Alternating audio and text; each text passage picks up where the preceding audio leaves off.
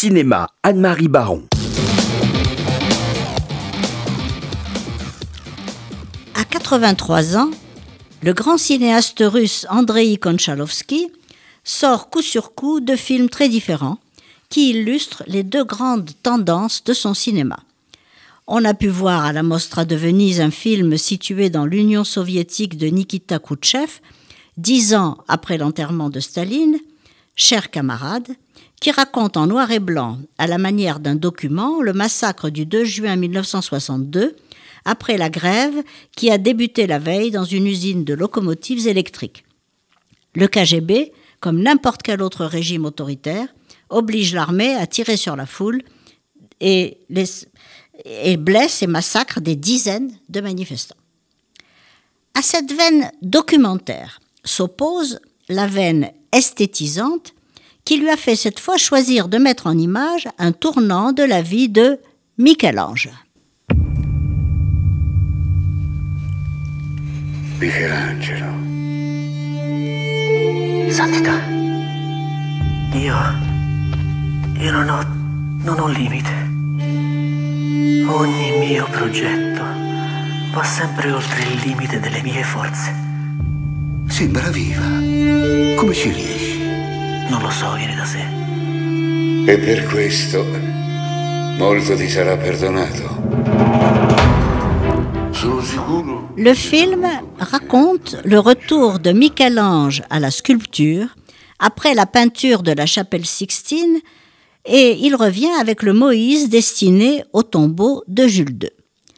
Si j'emploie l'adjectif esthétisant, ce n'est pas pour qualifier une mise en scène trop attentive au beau, mais au contraire, le choix d'une valorisation systématique du caractère naturaliste de cette réalisation. Écartelée entre la famille della Rovere à la mort de Jules II et celle des Médicis à laquelle appartient le nouveau pape Léon X, le grand Michel-Ange cherche désespérément à se faire payer pour son travail.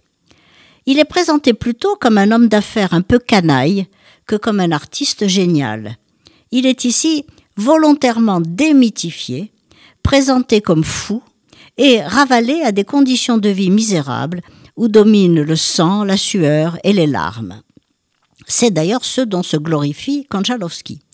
La reconstitution admirable de l'Italie de la Renaissance, mise en valeur par le format carré, et le jeu brillant d'Alberto Testone mérite le déplacement. Vous pouvez y aller. Mais ne suffisent pas, à mon gré, à faire l'intérêt de ce biopic, car il y manque ce qu'on espérait le plus, accéder à une meilleure compréhension du travail de l'artiste. La longue séquence qui occupe presque la moitié du film, dans laquelle il cherche le bloc de marbre parfait et le trouve à Carrare, développe celle qui était déjà présente en 1965 dans le film de Carol Reed, L'extase et l'agonie. Ce premier biopic nous faisait vivre les conflits entre Charlton Heston dans le rôle de Michel-Ange et Rex Harrison dans celui de Jules II.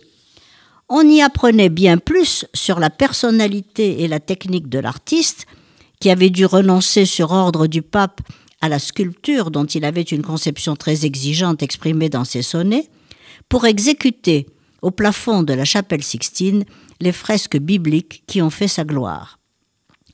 Contrairement à beaucoup de mes confrères, je préfère au, film russo-italien le film américain, qui avait certes les défauts de son temps, mais au moins exaltait le génie de Michel-Ange et lui rendait hommage.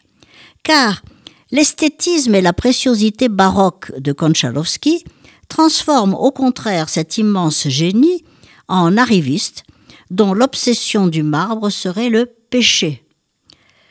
En réalité, cette recherche du marbre parfait signale, chez l'admirateur de Dante, une conception quasi métaphysique de la sculpture comme collaboration de l'artiste avec la matière divine qui contient en puissance les formes qu'il doit en extraire au lieu d'imposer la forme à la matière. Alors, je ne peux pas résister au plaisir de vous lire un sonnet de Michel-Ange.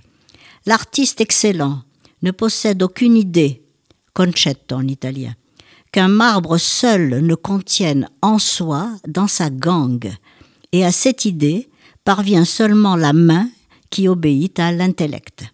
Voilà ce que j'aurais aimé trouver dans le film sur Michel-Ange. Mais Konchalovsky a choisi de faire prédominer le grotesque sur le sublime.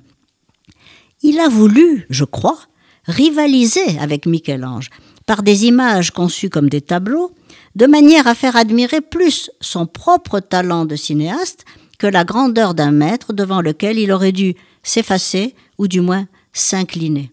Voilà le vrai péché d'orgueil qui seul justifie le titre du film Il peccato.